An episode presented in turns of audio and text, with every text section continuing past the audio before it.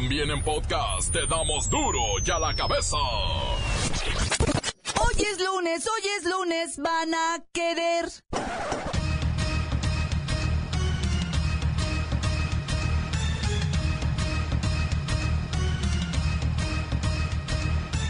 Hoy duro y a la cabeza, sin censura.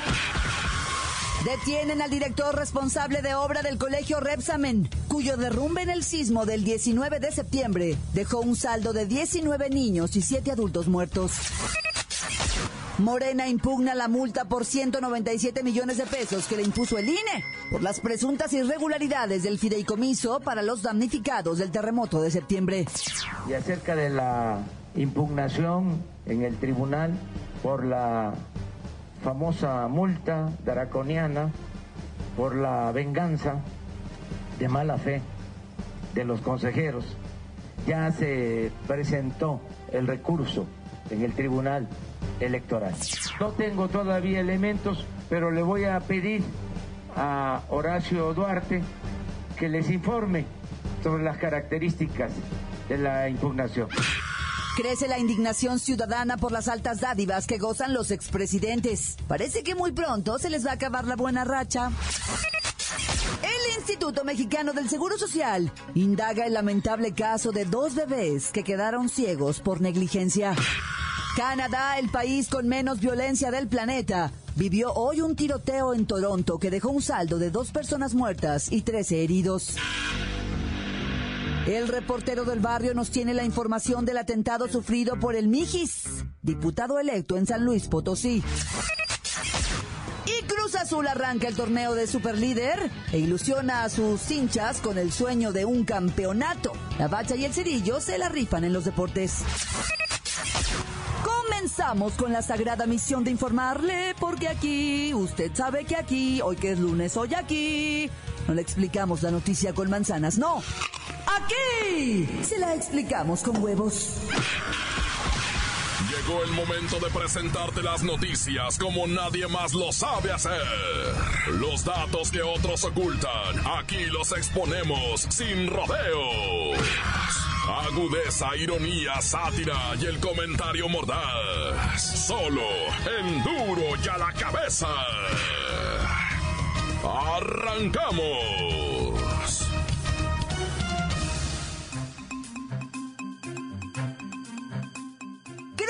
Indignación ciudadana por las altas dádivas que gozan los expresidentes. Parece que muy pronto se les va a acabar la buena racha. ¿Cuánto nos cuesta a los mexicanos mantener los privilegios de los expresidentes? Mire, las pensiones de este tipo en México son las más caras del mundo. Pero para llevar a cabo esta necesaria e importante medida de eliminar la partida para las pensiones de los expresidentes de la ley anual del presupuesto de egresos de la federación, la cosa es complicada. Y como el régimen priista pues nunca concentró en una sola partida esos recursos, lo que hizo fue dividirla en varios rubros, pues de ahí los dispares resultados que se obtienen cuando se investiga el tema. En una sociedad democrática, el total de los recursos erogados deberían estar concentrados, pero México no se caracteriza por eso, ¿verdad? Así que si mediante la ley de transparencia alguien busca conocer cuánto dinero se destina a los expresidentes, pues la respuesta va a ser, pues parcial, ¿no? Eh, Y se va a limitar más o menos como al 5% de lo que verdaderamente es. Permítame, bueno. Buenas tardes y buenas tardas. Ciertamente me dijo Martita que me llamaban. A ver, ¿para qué soy bueno? Créame que para nada. Pero estamos viendo lo de su pensión. Mi pensión. Pero si no es nada, hombre. Andrés Manuel cree que va a salvar a México quitándome a mi jardinero y a mi chacha. Mire, el acuerdo que justifica las mentadas pensiones nunca fue publicado en el diario oficial de la Federación, o sea, nunca tuvo vida jurídica, o sea, nunca ha sido legal. O sea, si a usted se le ocurre pelear por esos recursos disque legales, se la va a persinar. Y ya no lo va a cuidar ni la Sedena, ni ningún cuerpo policial. Ah, mira, para cuidarme con Martita me basta. Ciertamente es chiquita. Pero es buena para las patadas. La Secretaría de Hacienda retirará todos los apoyos en recursos humanos y materiales de los que gozan usted y sus antecesores. A ver de qué va a vivir. Mira, Claudita, tengo suficiente hierba sembrada en el rancho. Ay, ciertamente como para vivir los años que me quedan. ¿Qué hierbas? Bueno, pues hierbas como cilantro, romero y una hierbita que acostumbro poner a remojar en alcohol para la reuma. Marihuana. No, no, no, no, nada de eso. Este, ese, ese pasote. Ese lo usa Martita también. Se lo pone a los frijolitos. Muy rico. Así ciertamente no me dan tantos gases. México no ha tenido presidentes. Ha tenido cínicos reyesuelos que se aferran a los recursos del pueblo como si fueran realmente de ellos. Como si en verdad lo merecieran.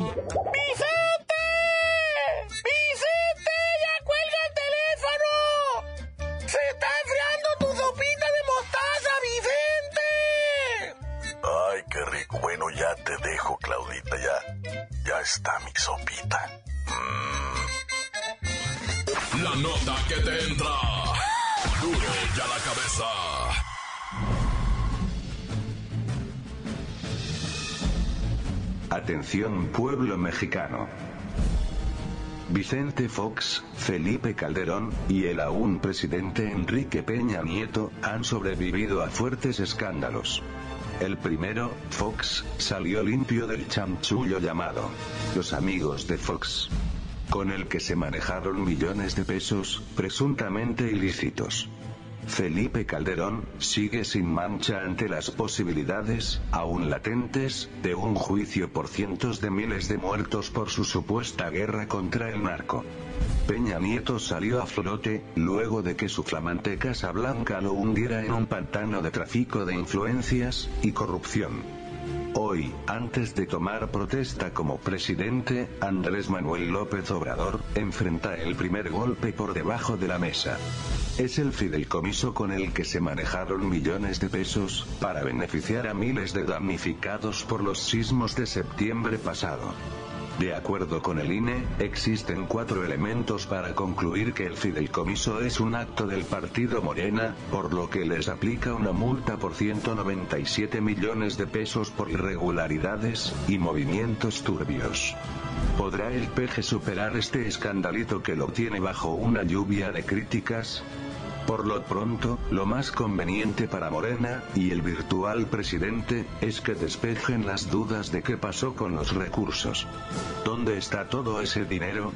Más vale que todo esto del fideicomiso quede aclarado, pues podría tomar fuerza, y ser el escándalo que marque el gobierno de Andrés Manuel, y a diferencia de sus antecesores, quede atrapado en el fango, y termine hundiendo la mentada esperanza por la que votó, él. Pueblo mexicano, pueblo mexicano, pueblo mexicano.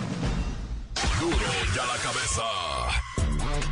El Instituto Mexicano del Seguro Social indaga el lamentable caso de dos bebés que quedaron ciegos por negligencia.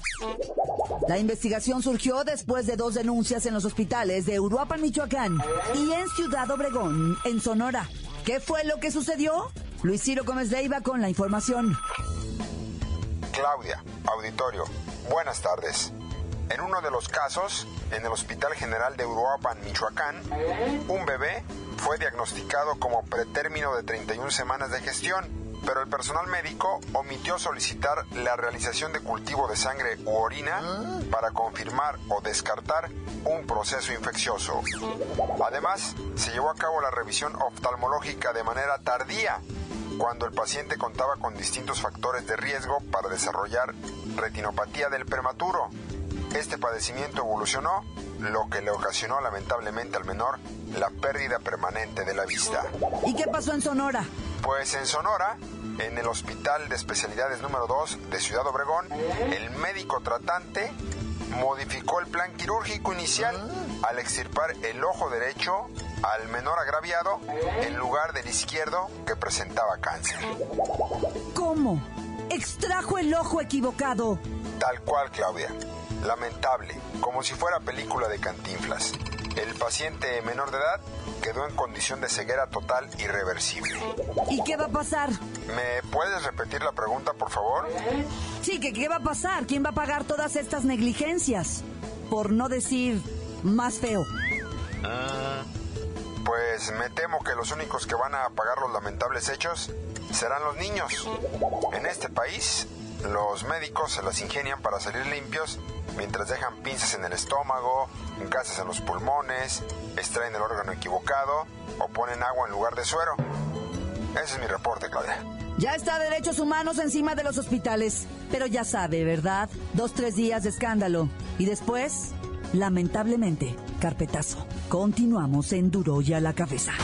Encuéntranos en Facebook, facebook.com, diagonal duro y a la cabeza oficial. Estás escuchando el podcast de duro y a la cabeza. Síguenos en Twitter, arroba duro y a la cabeza.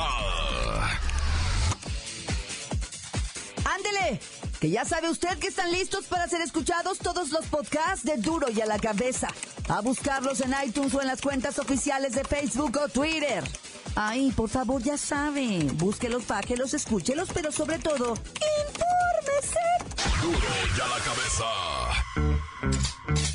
Hay muertos y el reportero del barrio lo sabe, así que vamos a la nota roja que cada día tiene más contenido. Montes, alicantes, pintos, pájaros, cantantes. Sí, mamá, vamos a comenzar este diuca. Este día maravilloso de alegría, felicidad, pero con noticias bien raras, güey, neta que, pero raras, raras.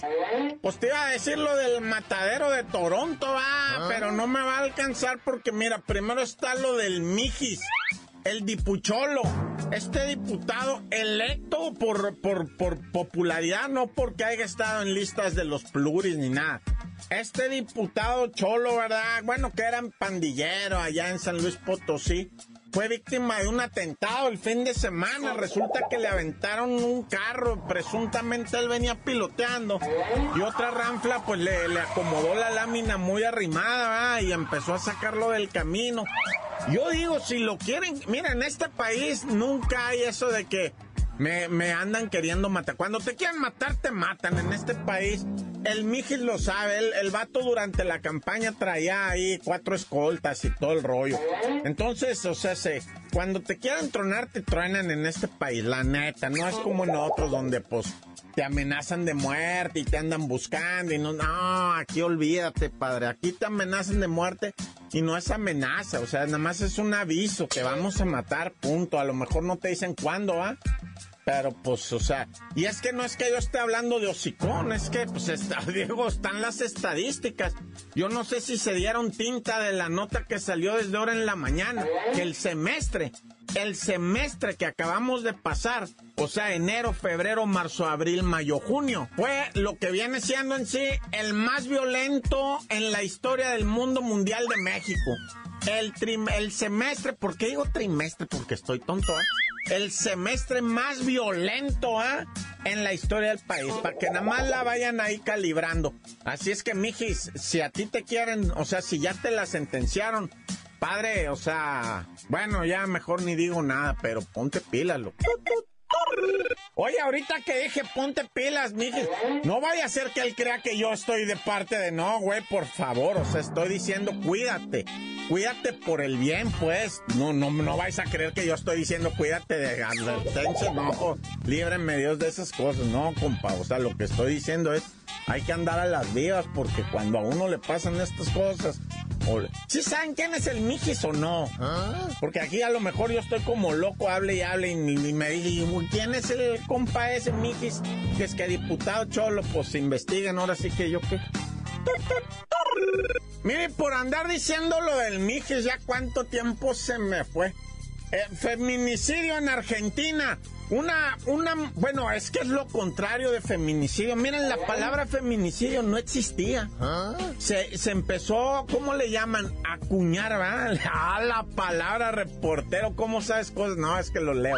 Eh, la palabra feminicidio apenas entró hace que en el 2014 al diccionario no existía. Si tú escribías en la computadora feminicidio, te lo ponía mal. Porque no lo tenían registrado, pues como una palabra, no existía. Por allá por el 2000, 2003, empezó a usarse con lo de las muertas de Juárez y todo eso. Y, y recién 2014 la metieron al diccionario feminicidio, pero ¿Por qué estoy hablando del feminicidio? Mira, una chamaca argentina de nombre Nair Galarza. La morra, ¿sabes qué hizo? Mató a su novio. Y lo mató intencionalmente porque dijo la morra, ¿verdad? Yo, antes de que él cometa un feminicidio, yo, como, yo cometo un novicidio. O sea, mató al novio. La morra está pero medio dañada. Tiene 19 años. ¿Y sabes qué? la condenaron a cadena perpetua. Cadena perpetua a los 19 años. Hijo esto. Eso está canijo, va, camarada. Que a los 19 años tú ya vengas cargando cadena perpetua. Que porque la morra lo planeó todo. Y lo, lo llevó tan, tan, tan sanamente, o sea, tan al pie de la letra su, su plan que funcionó perfectamente. Lo único que no pudo fue librar el brazo de la ley, ¿verdad? Hijo, en Argentina fue eso, mató al novio de dos balazos, otro muchachito de 18 años, no, ya. Y pues no me queda más que hacerte el tututurú porque me quedaron los balazos en Toronto, me quedó lo de Acapulco, las muertes de Acapulco. Me quedó lo del morrito secuestrador, no, pues ya va este tiempo. Y todo por estar hablando del Mijis. ¡Corta! Crudo y sin censura.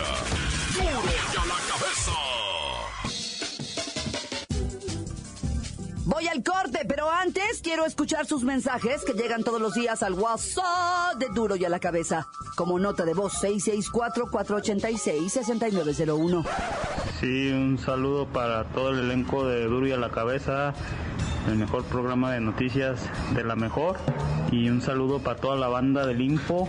Un saludo para Mari Contreras, mi madre, para Don Elio, mi padre, para mi hermana Laura, que le está yendo muy bien, gracias a Dios, para mi hermana Lupe y para toda la banda del Info, para Chudón y para el Juan Chido, tan tan corta. Este es duro a la cabeza sin censura, la osa. Un saludo para Frank Carranza por su cumpleaños. Unos saludos también para toda la gente de San Luis Oyatlán. Para a la cabeza, su amigo Homero. ¡Oh, quiero cerveza! Encuéntranos en Facebook, facebook.com, diagonal duro y a la cabeza oficial. Esto es el podcast de duro y a la cabeza. Vamos a los deportes con la bacha y el cerillo para que nos pongan al tanto de los números de la jornada 1 de la apertura 2018.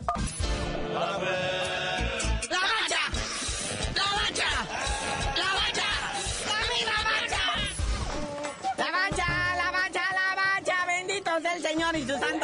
se siente uno a gusto. Ah. Con la jornada uno, con la tabla general, con, con, con chisme bueno, maduro, selecto de nuestro fútbol nacional. Mira nada más, el futuro campeón de este torneo está de super líder. ¡Qué chulada! Ya, ya, ya, bájale, nomás es una jornada. Y nomás porque le clavó tres goles al Puebla. Y luego a quién, al Puebla. Pero pues ahí está la máquina en primer lugar pitando. Caiciña está feliz. El Billy Álvarez está feliz. El estadio Azteca está feliz de tener otra vez al Cruz Azul. Y pues ahí están en su flamante primer lugar. A ver cuántas jornadas lo aguantan. ¿da?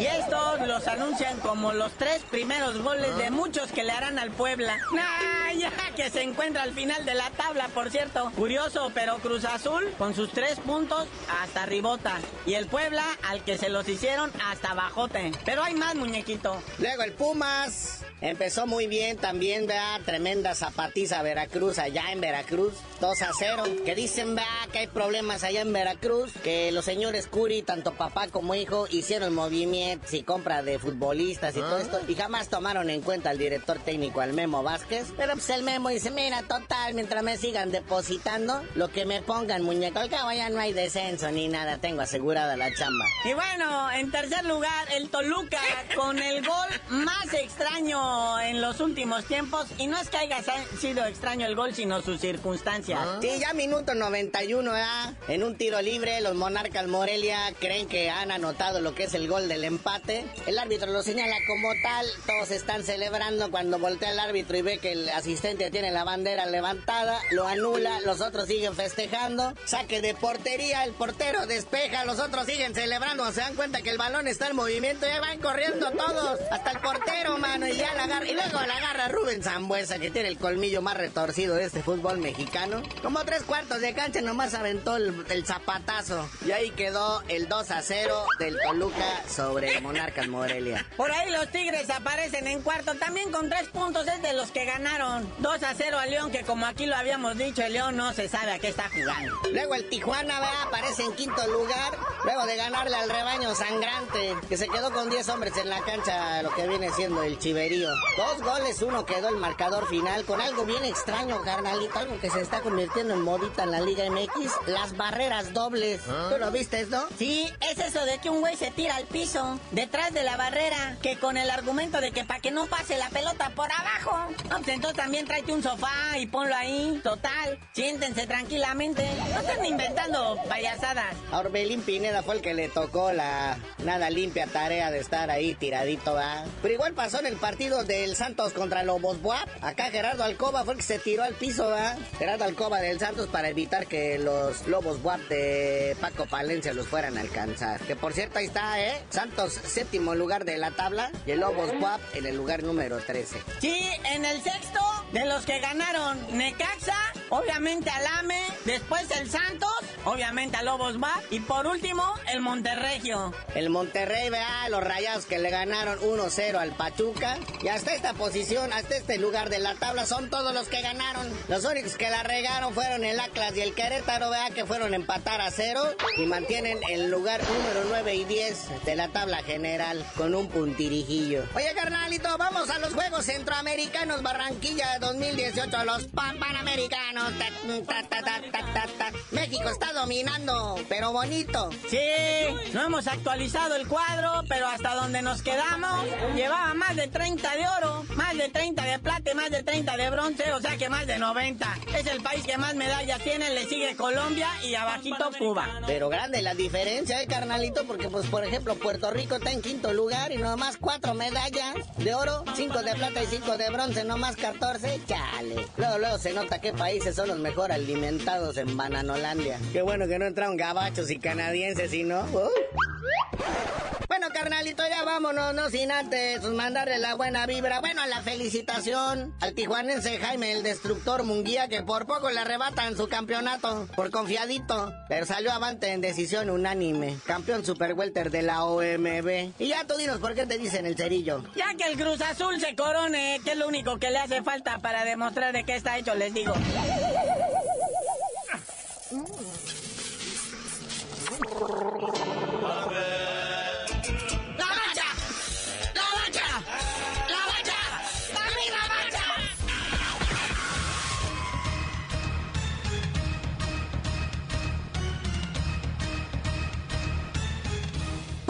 Hemos terminado. No me queda más que recordarles que en duro ya la cabeza, hoy que es lunes, hoy que es lunes, hoy aquí. No le explicamos la noticia con manzanas, no. Aquí se la explicamos con huevos. Por hoy el tiempo se nos ha terminado. Le damos un respiro a la información, pero prometemos regresar para exponerte las noticias como son. Duro y a la cabeza es Miguel Ángel Fernández, Claudia Franco, Arturo González, Evi González y la producción de Luis González, el señor X. Una producción original de MBS Radio.